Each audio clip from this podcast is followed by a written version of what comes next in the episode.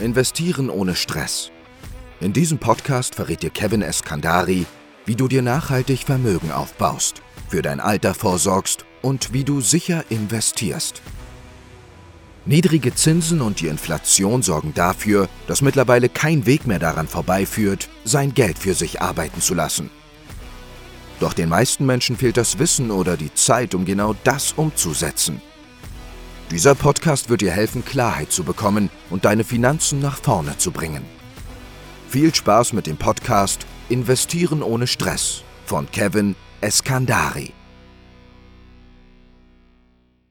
Herzlich willkommen zu dieser Folge. In dieser Folge geht es um meinen privaten Vermögensaufbau, meine private Altersvorsorge, wie ich investiere, wie meine Finanzen aufgestellt sind und ähm, ja, das äh, teile ich hier heute. Im Grunde genommen kann ich es eigentlich relativ kurz machen, weil im Endeffekt mache ich alles genau so, wie ich es auch selbst euch in meinen Videos, die ihr bisher vielleicht schon gesehen habt oder auch nicht, empfehle. Wo soll ich anfangen? Also im Grunde genommen ist es so, ich teile meinen Vermögensaufbau und empfehle das auch allen Kunden und das sage ich auch in jedem Video immer in zwei Kategorien quasi ein, nämlich einmal kurzfristig und einmal langfristig. Das ist ja auch das, was viele ein bisschen doof finden, ja, dass man eben dieses mittelfristige nicht so hat. Es gibt halt keine Geldanlagen, die wirklich mittelfristig irgendwie sinnvoll sind. Meistens sind halt wirklich entweder voll langfristig über Jahrzehnte oder halt ganz kurzfristig beispielsweise auf irgendwelchen Konten. Genauso mache ich das auch, so teile ich das für mich auf. Geld, was ich quasi erstmal über Jahrzehnte nicht mehr brauche, das kann ich dann investieren in gewisse Geldanlagen, zu denen ich gleich komme. Geld, was ich kurzfristig gebrauchen könnte, das packe ich auf ein Tagesgeldkonto ja, oder beziehungsweise auf mein Girokonto und auf ein Tagesgeldkonto.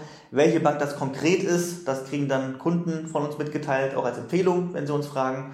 Dafür musst du aber Kunde werden. So, das heißt im Grunde genommen kurzfristig Girokonto, Tagesgeldkonto. Festgeld empfehle ich zum Beispiel nicht, weil beim Festgeld ist es so, wenn du ein Festgeld dir überlegst äh, zu machen, dann liegt es ja daran, dass du ja Geld anscheinend übrig hast, was du nicht komplett langfristig über Jahrzehnte wegpacken kannst und willst, sondern eben kurzfristig. Das heißt, das ist Geld, bei dem du davon ausgehst, dass es vielleicht kurzfristig gebraucht werden könnte. Jetzt ist das Festgeld aber äh, so aufgebaut, dass du ja für einen gewissen Zeitraum, einen kurzfristigeren Zeitraum, dein Geld quasi versprechen musst. Ja? Das heißt, du, du legst dich dann fest für ein Jahr, zwei Jahre, ach, ein Jahr, ein Jahr, zwei Jahre oder drei Jahre. Und das Problem ist, dass es dann eigentlich den Sinn nicht mehr erfüllt, den es erfüllen soll. Du hast ja das Geld eben nicht langfristig angelegt, weil du das Geld kurzfristig gegebenenfalls brauchst. Wenn du jetzt aber das Geld irgendwie für zwei Jahre fest anlegst, dann hast du das Problem, dass du halt wenn innerhalb der zwei Jahre was passiert, gar nicht ans Geld rankommt. Das heißt, du machst dir eigentlich den Sinn kaputt,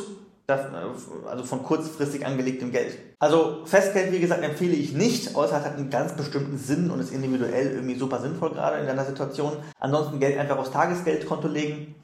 Da kriegst du ja mittlerweile auch so ein bisschen was an Zinsen. Da geht es aber nicht um die Zinsen im Endeffekt, sondern da geht es einfach nur darum, dass du kurzfristig Zugriff auf Geld hast. Was ich dann empfehle, ist je nach Situation auch wieder, gegebenenfalls ein Kontenmodell auch einzuführen, wo du vielleicht dich daran hinderst, je nachdem aber welcher Typ du auch bist. Ne? Wenn du es ganz einfach hast, Geld zu sparen, dann empfehle ich dir einfach alles so zu lassen, wie es ist. Wenn auch alles läuft, wie es soll, dann lass auch alles, wie es ist, weil du sollst nichts verändern an der Situation, die schon gut ist. Wenn du natürlich jemand bist, zum Beispiel, dem es schwerfällt zu sparen, gibt es ja auch, ja, dass du immer Geld auf dem Konto hast und wenn, es, wenn am Ende des Monats noch was übrig ist, dann schaffst du es irgendwie noch das Geld auszugeben. Dann musst du vielleicht dir ein Kontenmodell überlegen, sodass du dich selbst so ein bisschen ja, manipulierst im Endeffekt, um zu gucken, dass du halt deine Ziele erreichst. Das heißt, dann könnte es zum Beispiel auch sinnvoll sein, eine zweite Bank zu eröffnen, wo du das Tagesgeldkonto hast.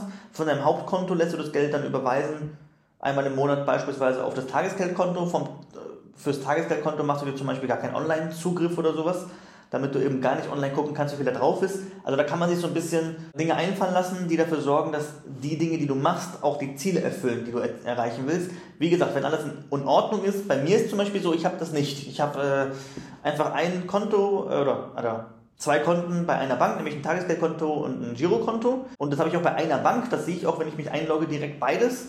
Und das funktioniert für mich, ja, weil ich kein Problem habe zu sparen. Von daher, wenn das bei dir auch der Fall ist, dann musst du nicht unbedingt was ändern, weil ich sage das einfach nur deswegen, weil ganz, ganz viele Coaches ja auch online und diese ganzen Money-Gurus und so weiter dann immer einem erzählen wollen, dass man irgendwie ein Kontenmodell aufbauen muss mit zwölf verschiedenen Konten und da muss dies, das reinfließen und Spaßkonto und Urlaubskonto und Sparkonto und was weiß ich. Muss nicht sein, wenn alles so funktioniert, wie es aktuell bei dir ist. Ich mache es zum Beispiel sehr, sehr einfach, weil bei mir es halt einfach funktioniert. Und dann brauche ich nicht äh, acht verschiedene Konten. So, wie mache ich das Ganze langfristige? Jetzt äh, kurzfristig haben wir ja gerade behandelt. Langfristig mache ich das so, dass ich, auch wie ich es in meinen Videos eigentlich erzähle, auf ETFs setze und auf vermietete Immobilien. Ich persönlich mache beides. Ich empfehle auch tatsächlich dir, wenn es finanziell möglich ist, beides zu machen. Es kann natürlich sein, dass es finanziell entweder aus der Hinsicht nicht beides möglich ist, dass dein Budget einfach zu knapp ist, oder dass es aus der Hinsicht nicht möglich ist, dass Immobilien beispielsweise gar nicht möglich sind, weil zum Beispiel Banken dich nicht finanzieren oder sonst irgendwas. Das kann sein, wenn du Schufa-Einträge hast, das kann sein, wenn dein Einkommen zu niedrig ist, das kann sein, wenn du kein Eigenkapital hast, kann aus verschiedenen Gründen sein, ja. Dann kann es sein, dass Immobilien noch gar nicht möglich sind.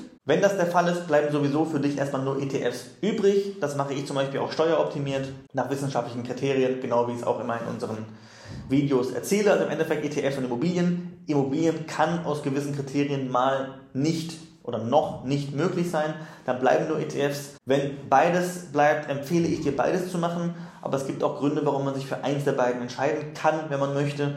Es gibt zum Beispiel Menschen, die bei Immobilien die großen Zahlen so ein bisschen einschüchternd finden. Wenn das der Fall ist bei dir, dann musst du jetzt nicht unbedingt in Immobilien investieren. Ich empfehle es, wie gesagt, ich mache es zum Beispiel auch selbst, aber ich habe zum Beispiel auch kein Problem vor großen Zahlen. Also im Endeffekt äh, habe ich schon seit Jahren, ich weiß nicht, ob es schon Jahrzehnte sind, wahrscheinlich noch nicht ganz, aber Schon seit sehr, sehr vielen Jahren habe ich dann äh, ETF-Sparpläne quasi laufen. Ja, die sind auch, ich weiß gar nicht, was da drin ist, ehrlich gesagt. Ja, da gucke ich auch nicht rein, wirklich. Die laufen über Jahrzehnte. Ja, die werde ich dann für meine Altersvorsorge nutzen. Und genauso ist auch bei Immobilien. Ich habe mehrere vermietete Immobilien und äh, die habe ich mir auch schon vor, ich glaube, acht Jahren oder sowas gekauft. Oder so vielleicht noch länger, ich weiß es gar nicht mehr.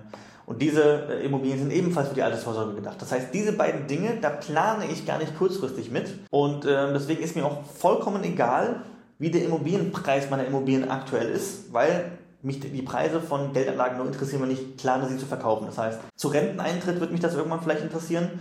Der ist aber noch sehr, sehr weit weg bei mir. Und von daher, so wie ich es meinen Kunden auch empfehle, ne? also diese langfristigen Geldanlagen sind wirklich einfach egal. Die, ich behandle die so, als wären die quasi gar nicht da. So, und ansonsten habe ich die wichtigsten Versicherungen auch da sind wir zum Beispiel unabhängig tätig und suchen dann für dich in meinem Preis-Leistungs-Verhältnis die besten Versicherungen raus. Das machen wir für unsere Bestandskunden auch kostenlos. Das heißt, wenn du über uns dann ETF, Immobilien, beides oder eins von beiden, was auch immer dir dann lieber ist, umgesetzt hast, melden wir uns auch aktiv bei dir und sagen, hey, wir bieten, wir bieten dir auch das, das, das, das an. Möchtest du das? Findest du das gut? Willst du deine aktuellen Versicherungen vergleichen lassen? Ist bei sehr, sehr vielen sehr, sehr sinnvoll, weil sie meistens gebunden beraten sind und im Preis-Leistungs-Verhältnis daher viel zu viel zahlen für viel zu wenig Leistung. Und auch das habe ich natürlich bei mir selbst auch gemacht, also verglichen und da im Preis-Leistungs-Verhältnis für die wichtigsten Versicherungen die richtigen Sachen rausgesucht. Auch da empfehle ich nicht immer jede Versicherung zu haben. Wir geben dir auch ganz klar mit, welche Versicherungen sind sinnvoll.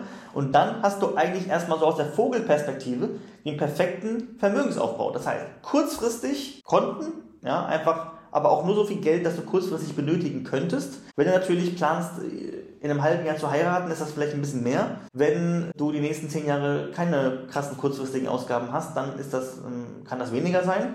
Ja, also kurzfristig einfach ein Tagesgeldkonto und ein Girokonto nutzen, gegebenenfalls mit Kontomodell, je nachdem wie deine Lebenssituation ist. Langfristig ETFs und Immobilien und darunter einfach die wichtigen Versicherungen so ein bisschen als, sage mal, als Trampolin. Ja, du musst dir so vorstellen, wenn du so ein Haus hast, ist, sind die Versicherungen so die Basis, damit das ganze Gerüst einfach oben nicht zusammenfällt. Solltest du mal zum Beispiel nicht mehr arbeiten können, solltest du mal einen Schaden bei anderen verursachen, sollte deine Bude mal abfackeln, was auch immer, dann sollten diese Versicherungen einfach dafür sorgen, dass dein Vermögensaufbau nicht umsonst war. So, das so beim Vermögensaufbau, relativ unspektakulär eigentlich. Steckt natürlich sehr, sehr viel drin, wenn man das dann ganz, wenn man das dann konkret macht auch für dich. Ja, man sagt das immer so einfach, kauf eine Immobilie, kauf ETFs. Das dann konkret umzusetzen ist natürlich nicht so schnell und so einfach, deswegen helfen wir dabei. Also wenn du dir helfen lassen möchtest bei genau diesem Thema, dann kannst du dich bei uns melden und das gegebenenfalls auch so wie ich aufstellen möchtest wie ich das privat mache. Weil ich kann dir sagen, meine, ich weiß schon relativ genau, welche Summen ich irgendwann mal in 30, 40 Jahren ungefähr habe. Und ich werde auch natürlich noch weiter Vermögen aufbauen. Und wenn du das auch haben möchtest, dann kannst du dich gerne melden auf der Website www.eskandari.de.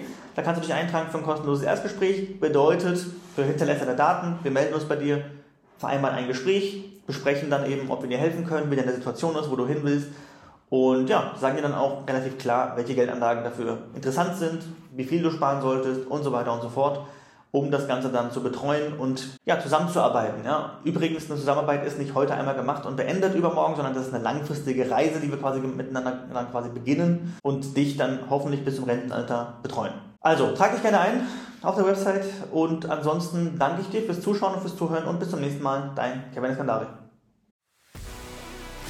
Vielen Dank, dass du heute dabei warst.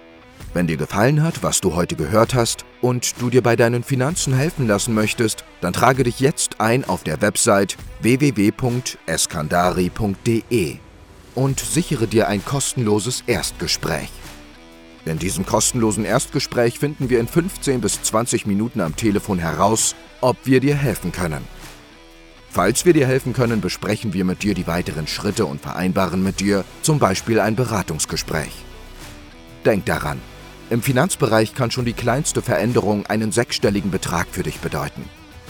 Wir haben bereits hunderten Menschen dabei geholfen, die Finanzwelt zu verstehen und nachhaltig und sicher anzulegen. Wenn du wissen willst, ob wir dir helfen können, dann sichere dir jetzt einen kostenlosen Termin auf eskandari.de.